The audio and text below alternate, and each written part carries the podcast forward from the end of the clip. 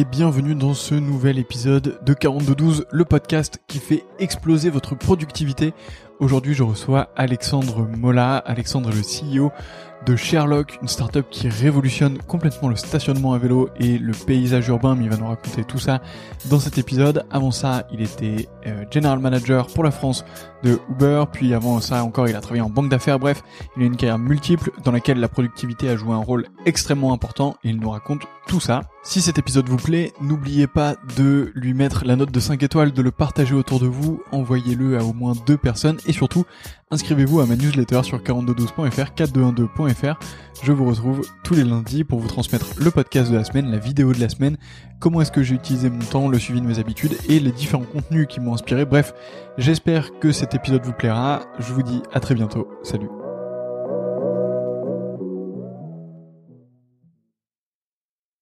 Bonjour Alexandre. Bonjour Antoine. Merci beaucoup d'être avec moi aujourd'hui. Alors c'est euh, Morgan qui nous a mis en relation euh, il y a quelques semaines après que je l'ai interviewé. Euh, vous avez bossé avec Sparkmate euh, un petit peu avant. Morgan en est euh, le CEO, le cofondateur. Et il m'a dit que je devais absolument te rencontrer, que tu avais un parcours incroyable et que pour parler de productivité, il n'y avait pas mieux. Donc on va commencer tout de suite. Mais avant tout ça, est-ce que tu peux te présenter? Je m'appelle euh, Alexandre Mola, je suis euh, CEO et euh, cofondateur de Sherlock, une startup de la mobilité qui a développé le premier cadenas partagé au monde pour les vélos, ainsi qu'une assurance contre le vol de vélos assez disruptive. Le but étant euh, d'apporter de la sérénité autour du vol et du stationnement sécurisé vélo, qui est euh, le point de blocage majeur euh, à la pratique du vélo au quotidien. Oui, c'est clair. je pense que le nombre de mes potes qui se sont fait tirer leur vélo ou une roue ou, ou peu importe l'élément dans les cinq dernières années est énorme. Donc, et clairement moi aussi quand je roulais à vélo c'était un gros problème. Mais bon, bref, je pense que ça, c'est des trucs que vous avez déjà diagnostiqués. Euh, vous avez pas eu besoin de moi pour euh, capter ça. Tout à fait. Euh, on a bien étudié. Donc a priori, c'est good. Euh, on va rentrer tout de suite dans le vif du sujet. Est-ce que tu peux nous raconter comment est-ce que tu organises tes journées d'un point de vue très pratique? À quoi ça ressemble? Déjà, je pense que le premier élément qui est important dans mon organisation, euh, c'est que j'essaye de euh, mettre le plus possible de routine dans ma semaine, donc à l'échelle d'une semaine, si tu veux. Euh, il y a des gens qui préfèrent l'échelle du mois, euh, l'échelle du semestre, l'échelle de la journée. Moi, c'est l'échelle de la semaine. Typiquement, j'aime pas trop euh, mettre des rendez-vous toutes les deux ou trois semaines parce que je trouve que c'est un peu bancal. Donc, j'essaie d'organiser ma semaine de manière assez similaire d'une semaine sur l'autre.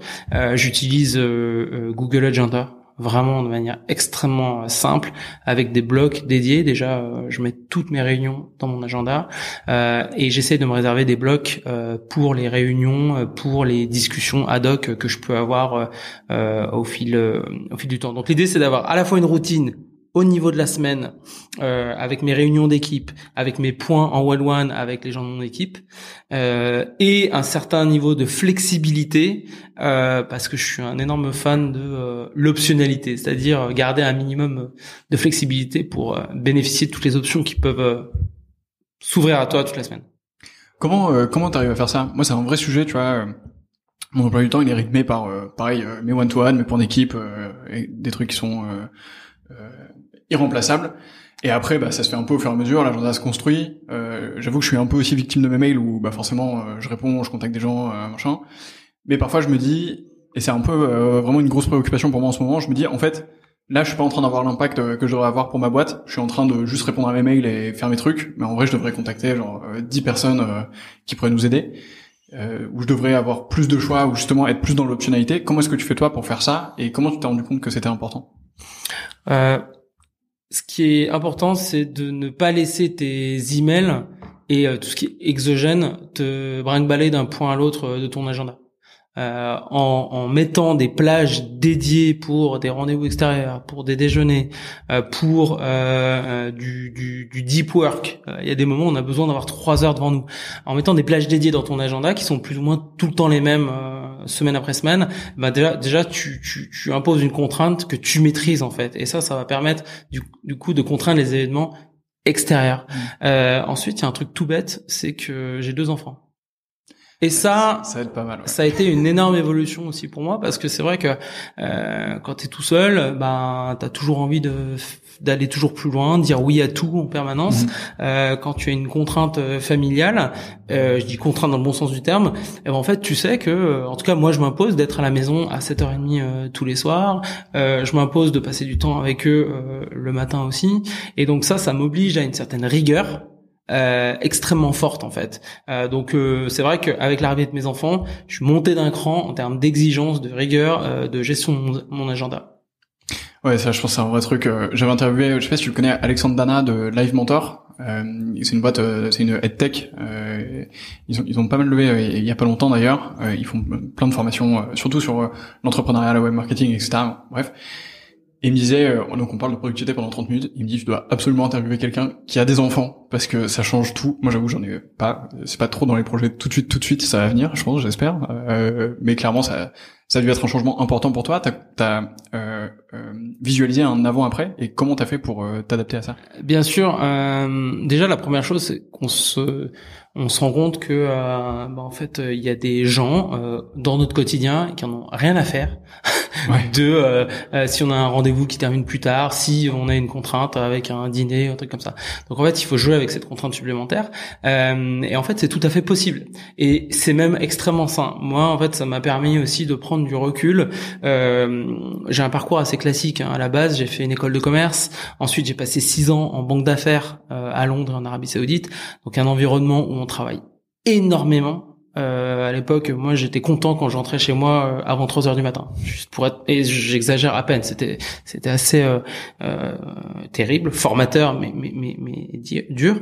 Ensuite, j'ai eu la chance de passer 6 ans chez Uber. J'ai vu Uber passer de 200 personnes dans le monde à plus de 25 000.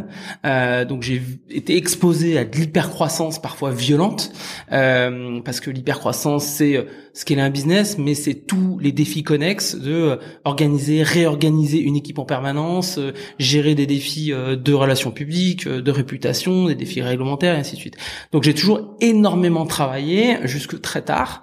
Euh, et en fait, quand j'ai monté euh, Sherlock, bah, j'ai eu évidemment énormément de travail, j'ai toujours été euh, extrêmement investi, mais l'arrivée de mes enfants m'a obligé à prendre un tout petit peu de recul et en fait à être euh, et je me suis rendu compte que j'ai pas du tout perdu en impact ou en productivité, j'ai vraiment gagné en efficience. Parce que ça m'a obligé à mieux m'organiser, euh, donc on parlait tout à l'heure d'instaurer cette routine parce qu'en en fait euh, monter une startup c'est un marathon et donc euh, il faut être bien équipé pour pouvoir aller très loin pendant longtemps et idéalement assez vite. Donc il faut bien s'organiser. L'arrivée des enfants et la structure familiale oblige à avoir un niveau d'exigence encore plus élevé en termes d'organisation au, au, quotidien et surtout ça m'a aidé à prendre du recul. Prendre du recul parce que on se rend compte qu'on va se focaliser sur peut-être les 70 ou 80, peut-être 90% certaines semaines, des choses qui sont vraiment importantes sur lesquelles j'ai de l'impact et qui vont avoir de l'impact derrière.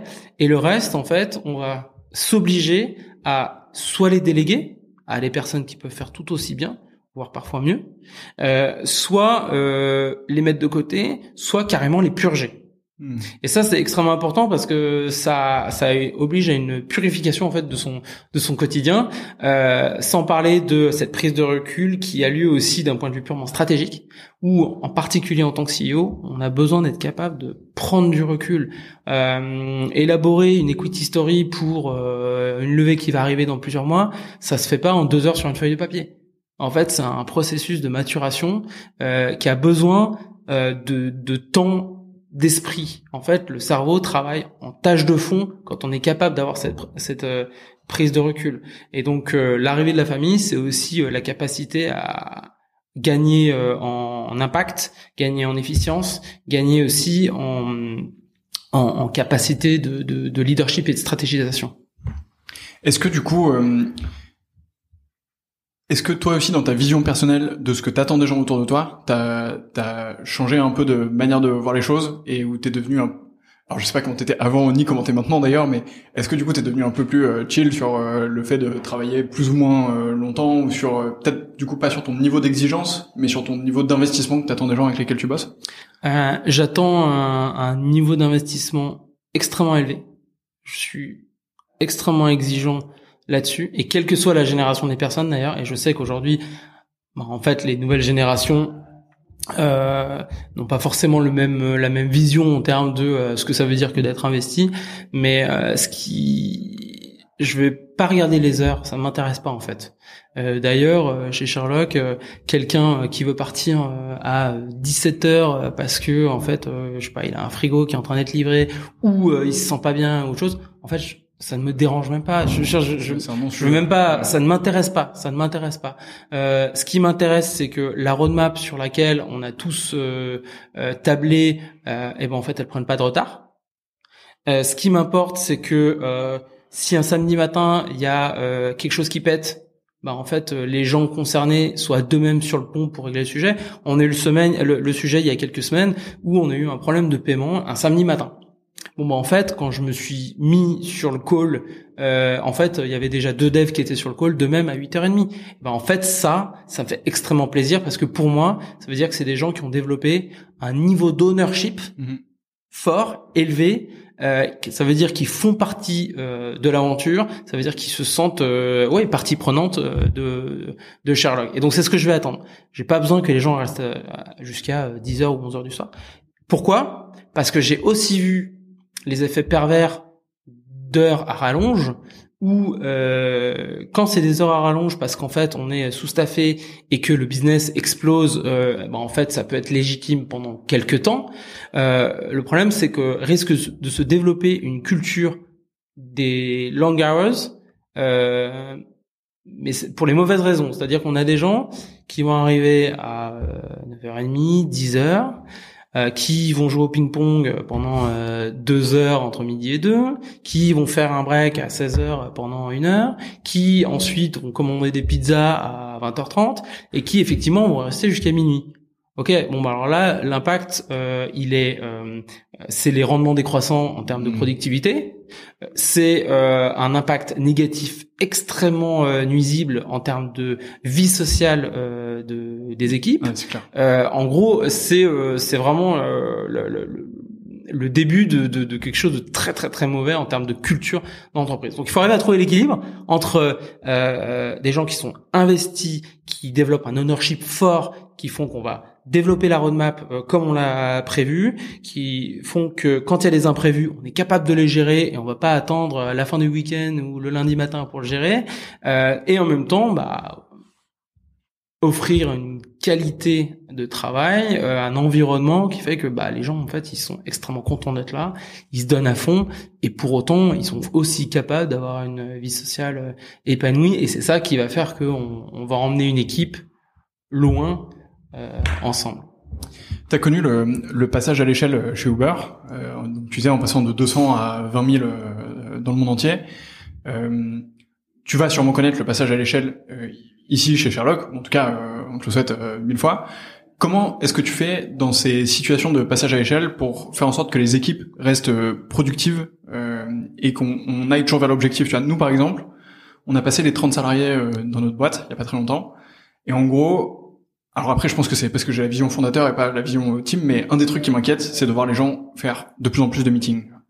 Et enfin, moi, ça me rend un peu ouf. Je suis en mode, non, non, mais on arrête. Enfin, est-ce que vous en avez vraiment besoin? Est-ce que vous êtes sûr? Vous me paraissez nombreux et tout.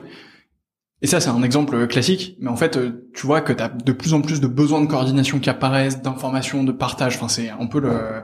Alors qu'on est 30, tu vois, pas, on n'est pas 20 000 encore. Euh, loin de là. J'espère qu'on le sera un jour, mais loin de là. comment est-ce que toi, tu fais comment est-ce que tu as vu faire euh, dans, ce dans ce passage à l'échelle pardon euh, progressif pour conserver euh, la productivité, le fait de livrer, d'être toujours dans l'action, dans l'opérationnel et tu vois de faire avancer le business quoi. le scaling en termes d'organisation et d'efficience, c'est une question de d'équilibre entre des process et de la bureaucratie. C'est-à-dire il faut des process sans tomber dans la bureaucratie. Euh, et à chaque étape de développement d'une entreprise, son niveau de process. Euh, l'étape zéro, c'est quand on est euh, deux fondateurs ou cinq euh, premiers employés. Bon, ben, en fait, euh, il y a quasi pas de process. En fait, on, on est tous au courant en permanence de ce qui se passe. On échange en permanence sur tous les sujets ça va très très vite, c'est très fluide, et donc il y a une, une vitesse d'exécution qui est extrêmement puissante. Il y a un foisonnement d'idées qui sont en itération en permanence. Donc c'est très puissant. Euh, même quand on passe de, de 5 personnes à 15 personnes, il y a déjà une première étape à passer. Euh, tout simplement parce que si sur 5 personnes, il y en a une par exemple qui fait du marketing, peut-être qu'au début elle fait euh, euh des événements, elle fait des partenariats, elle fait euh, du perf marketing, elle fait euh, le site, elle fait euh, voilà. OK, mais lorsqu'on est 15 ou 20, peut-être qu'il y a trois personnes côté marketing. Et donc ça veut dire que première chose à faire, c'est de redéfinir l'organisation, redéfinir les rôles. Quelqu'un qui faisait tout côté marketing, il va falloir le, le, lui expliquer, le faire transitionner vers un rôle avec un scope peut-être plus réduit, mais plus profond. Ok, tu vas te spécialiser sur perf marketing, SEO, SEA. Ok, la partie partenariat, tu vas la laisser à ton nouveau collègue. Ah oui, mais moi j'aimais bien, je faisais tout, tout ça. Bah oui, mais regarde, on grandit euh, vois l'opportunité plutôt pour toi de te développer en profondeur sur un sujet, de développer vraiment tes capacités sur ce sujet. C'est une opportunité. Donc en fait, il faut arriver à transitionner, à faire évoluer tous les gens de l'équipe vers des rôles qui ont des scopes en général plus réduits, mais beaucoup plus deep c'est une opportunité. Apparaissent aussi avec le temps des opportunités de step up en termes de management pour certaines personnes qui en ont les capacités. Donc tout ça, en fait, euh, il faut arriver à faire grandir l'organisation au fur et à mesure en la réorganisant. Euh, donc ça, c'est le, premier sujet. Le deuxième sujet, euh, et ben en fait, c'est d'organiser ce flot d'informations. Effectivement, quand on est deux, quand on est trois, quand on est cinq, l'information, elle floue en permanence. Pas besoin de process quasiment. Euh, bon, bah, en fait, à partir du moment où tu as des îlots euh, de sujets, marketing, opération, dev, qui apparaissent, euh, bah, il va y avoir une asymétrie d'informations. Et c'est normal tout le monde ne peut pas être au courant de tout en permanence et tout le monde ne peut pas donner son avis sur tout en permanence. Mhm. Sinon, en fait, on, aboutit à ce qu'il y ait plus d'ownership, euh, il y a plus de direction et, euh, et en fait, la, la société n'avance plus. Donc, il faut créer des process qui vont permettre euh, de rééquilibrer le fait que tout le monde n'est pas au courant de tout, ce qui fait que tout le monde se sent quand même partie prenante de vers où l'entreprise avance euh, et éventuellement euh, bah, des ponts apparaissent sur certains sujets entre certaines équipes de manière ad hoc. Euh, concrètement, à quoi ça ressemble? Ça va être, en tout cas chez Sherlock aujourd'hui, ce qu'on a mis en place, c'est euh, un meeting du lundi matin, tout bête, où euh, chaque euh, équipe, on va dire sous-équipe, fait un peu un, une update de c'est quoi les sujets clés de la semaine dernière, c'est quoi les sujets clés de cette semaine, les euh, key métriques, euh, c'est quoi, euh, quels sont les points majeurs de la prochaine release, ce genre de choses. Comme ça, tout le monde est à peu près mhm. sur la même page.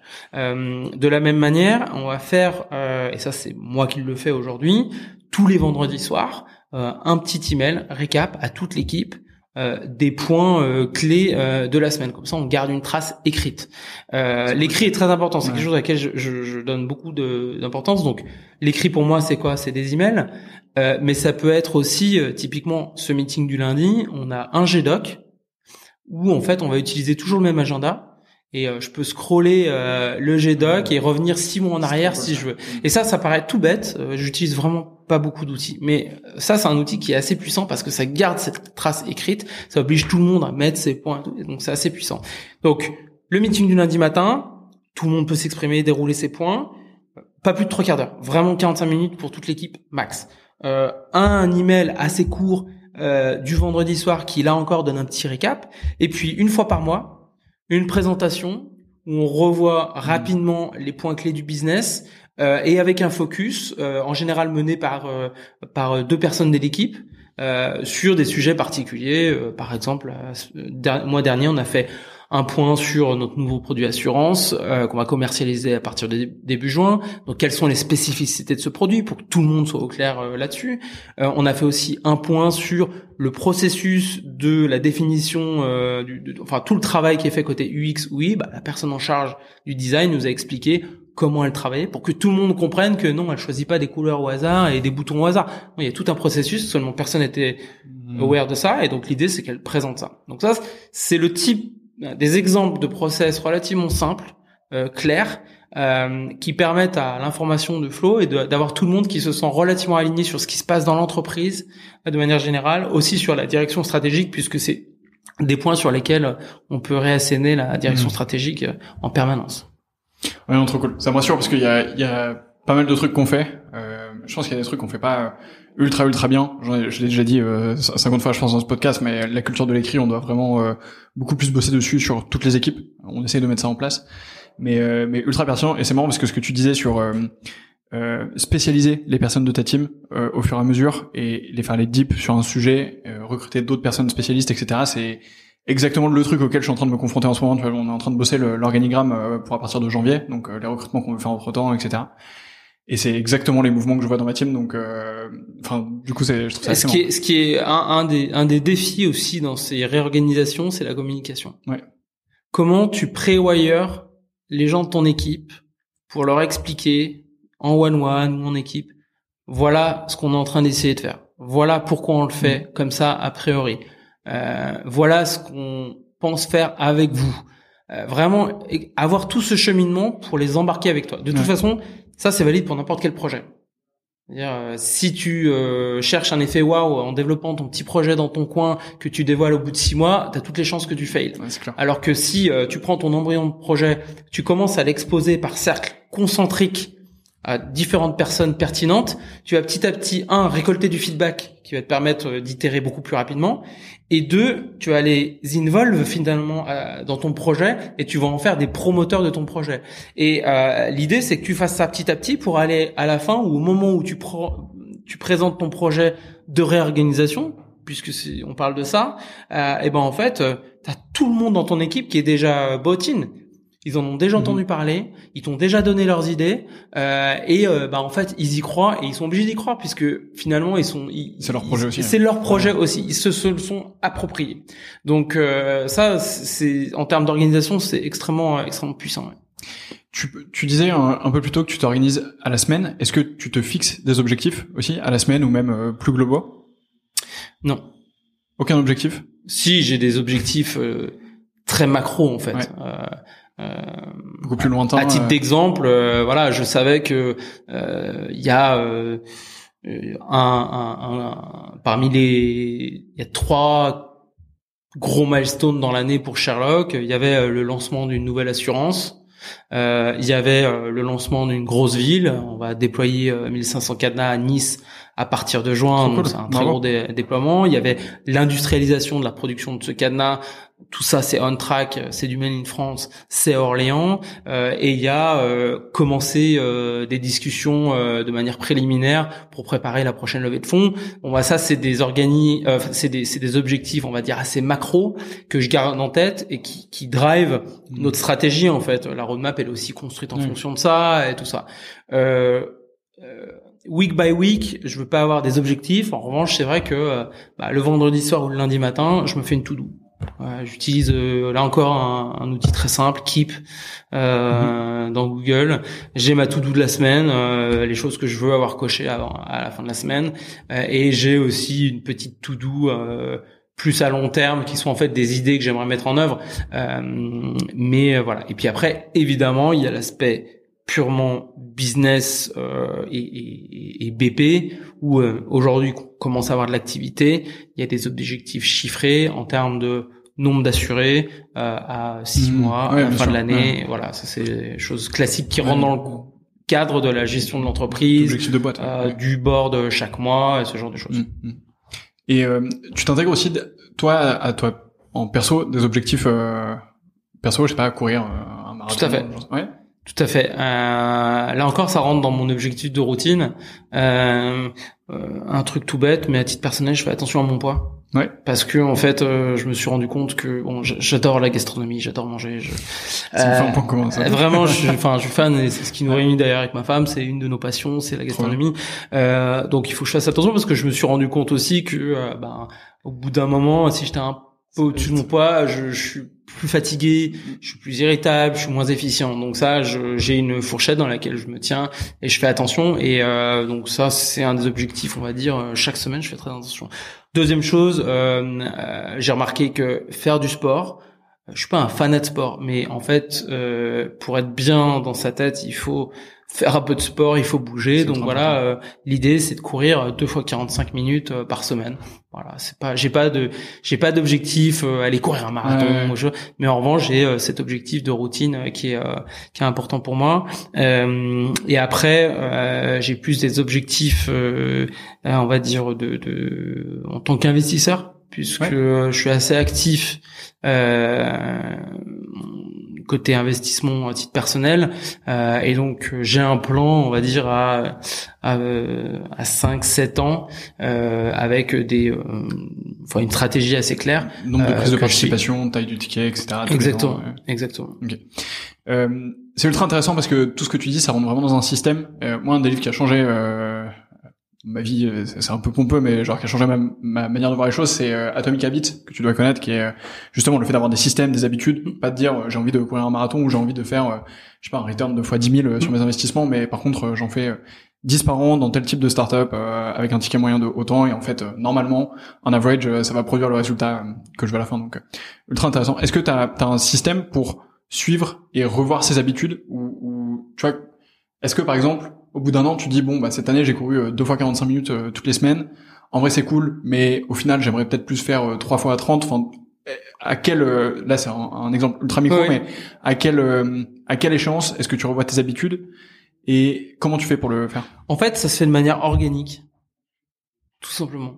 Ça se fait de manière organique, c'est-à-dire que bah, au bout d'un moment, tu sens ce qui fonctionne pour toi mmh. ou pas. Mmh.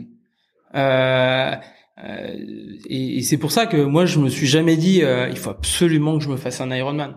En fait, euh, juste je me suis rendu compte que euh, en courant deux fois par semaine, le samedi matin, le dimanche matin, ah et eh ben en fait je me sentais mieux que ça m'aidait à, à, clear my mind pour mhm. mieux stratégiser que euh, et ben en fait euh, donc à partir du moment où euh, ben, j'ai vu que ça ça fonctionnait mieux que ce que j'avais avant ou par exemple à un moment je faisais euh, une fois du squash par semaine ou ben en fait eh ben non, en fait, j'ai une routine là qui fonctionne sur cette dimension-là, ça fonctionne pour moi. Donc, euh, bah, c'est plus facile de la tenir d'ailleurs quand c'est un truc qui fonctionne pour toi. Euh, donc, à partir de là, tu la gardes. Euh, pareil en termes d'investissement, euh, je pense que j'ai mis un petit peu de temps à, à, à, avoir mon setup, à créer mon setup, à créer aussi mes, mes, mes habitudes. Euh, bah en fait, aujourd'hui, je considère avoir euh, un, un, setup euh, qui fonctionne bien. Euh, qui fonctionne bien, ça veut dire quoi? Ça veut dire que euh, j'investis au rythme que je me suis défini, que ça ne me prend pas de temps ou quasi pas de temps euh, puisqu'aujourd'hui euh, avec Sherlock qui est mon focus à 150%, bah en fait j'aurais pas le temps de passer un tiers de mon temps à évaluer. Non, j'ai un setup aujourd'hui qui me permet d'être hyper efficient dans mes investissements. Et ça en fait, bah ça veut dire que j'ai une routine euh, qui me convient et que je me sens prête à tenir mm. euh, dans la dans la durée. Vraiment, c'est organique. Ça fait, ça fait déjà 27 minutes qu'on échange, euh, mais ça, ça, va vite parce que c'est. Je parle beaucoup trop. Non, non, parce que c'est intéressant, c'est plutôt ça. Euh, Qu'est-ce qui t'empêche d'être productif ou d'atteindre tes objectifs justement euh, en ce moment? Est-ce que tu analyses de la friction quelque part? Euh, Comment est-ce que tu pourrais faire mieux si tu préfères euh, Ouais, c'est un, un, très bon. en fait, je pense que les, les, les freins que j'ai identifiés ces derniers mois en tant que founder, c'est des freins psychologiques en fait. Ah ouais? Aujourd'hui, euh, j'ai pas peur d'ailleurs de l'avouer, hein, il y a des euh, des anxiétés euh, qui sont complètement irrationnelles euh, mais qui euh, ont un impact sur euh, mon sommeil par exemple. Parfois même quand je suis un peu fatigué sur ma capacité à focus. Et je dis des anxiétés irrationnelles parce que en fait elles sont liées au fait que bah, en fait quand tu regardes LinkedIn aujourd'hui tu as X annonces par semaine de levées toujours plus flamboyantes les unes que les autres. Et en fait en tant que founder même si tu essayes de te focaliser sur un business de créer quelque chose qui a de la valeur, qui fonctionne bien aujourd'hui, où on a une vraie traction, et eh ben en fait c'est difficile de, hmm. de, de s'extirper à 100% de ce de ce game en fait. Euh, et, et, et, donc je sais que c'est irrationnel euh, et, et, même illégitime. Euh, pas justifié en tout cas. Euh, pour autant, bah, en fait, c'est une vraie anxiété que je développe euh, assez régulièrement, que je combats, sur laquelle je prends du recul et vraiment j'y travaille. Mais aujourd'hui, je pense que c'est ça qui a un impact euh, euh parce que parfois ça peut avoir un impact sur ma capacité à focus, comme j'ai dit, euh, et aussi sur ma capacité à bien récupérer la nuit, donc sur ma fatigue. Ultra intéressant. Merci d'avoir partagé ça. Et je pense que c'est un truc. Enfin, en fait, tous les réseaux sociaux, toutes les annonces, en fait, tout ce qui est externe à toi, c'est ultra dur de pas se concentrer dessus parce qu'on n'est pas des moines et bah forcément on regarde nos fils d'actualité, euh, on a euh, des potes qui travaillent à droite à gauche, euh, etc. Et en même temps, c'est vrai que parfois, ouais, c'est dur. surtout quand toutes les semaines, t'as effectivement des annonces de levée qui sont énormes, que t'as des concurrents qui bah, sont aussi actifs que toi, donc forcément, tu vois des choses passer. T'es en mode, mais ils prennent de l'avance, etc. Et j'avoue que c'est ouais, ouais, super dur. Mais il faut arriver à prendre un peu de recul. Il euh, faut avoir confiance aussi dans ses équipes, dans son mhm. produit, dans ses investisseurs.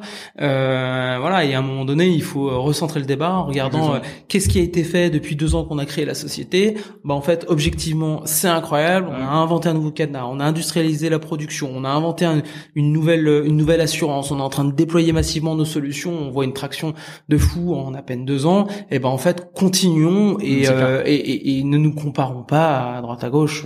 Voilà j'avais eu un exercice comme ça euh, justement pour euh, essayer de prendre du recul là-dessus. Et en fait, c'était euh, pose-toi, fais une review un peu de justement ce que tu as fait, et surtout, euh, du coup, projette-toi à de, imagine dans un an quoi en fait. Et c'est en mode, bah, en fait, c'est vrai que l'année dernière, je sais pas, on est passé de 15 à 30 personnes. Mmh. on a fiabilisé de notre côté notre kit de conversion. on est en train de finaliser de l'homologuer. on a recruté, on a déménagé dans une nouvelle usine.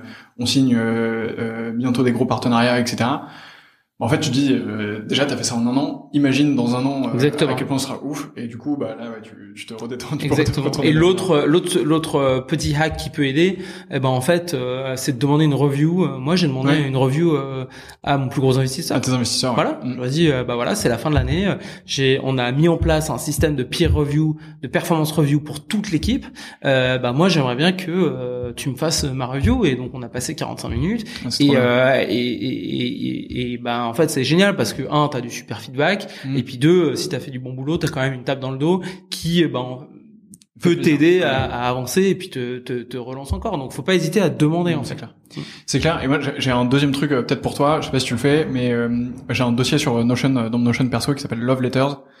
Et en gros, à chaque fois que on, qu'on m'envoie un message où on me dit trop cool ce que vous avez fait ou merci pour ça mm. ou quoi, je screen, je le mets dedans, et comme ça, bah, il y a des moments où juste, mm. j'ouvre mon Notion et je suis en mode, ah, en fait, ça va, euh, c'est pas si, euh, pas si dégueu, tu vois. Donc, euh, Exactement. N'hésite pas à, avoir ton love letters. Euh, niveau outils, tu nous en as pas mal parlé, euh, toute la suite Google, Google Doc, Google Agenda, Google Keep, ça c'était tes standards. Énorme fan de la suite Google, c'est hyper simple, c'est organique à notre quotidien maintenant. Euh, c'est collaboratif comme jamais, ça. Hyper collaboratif. Euh, donc euh, voilà, moi entre guillemets, j'ai besoin de rien d'autre. Ouais, bah, on est euh, ultra aligné là-dessus.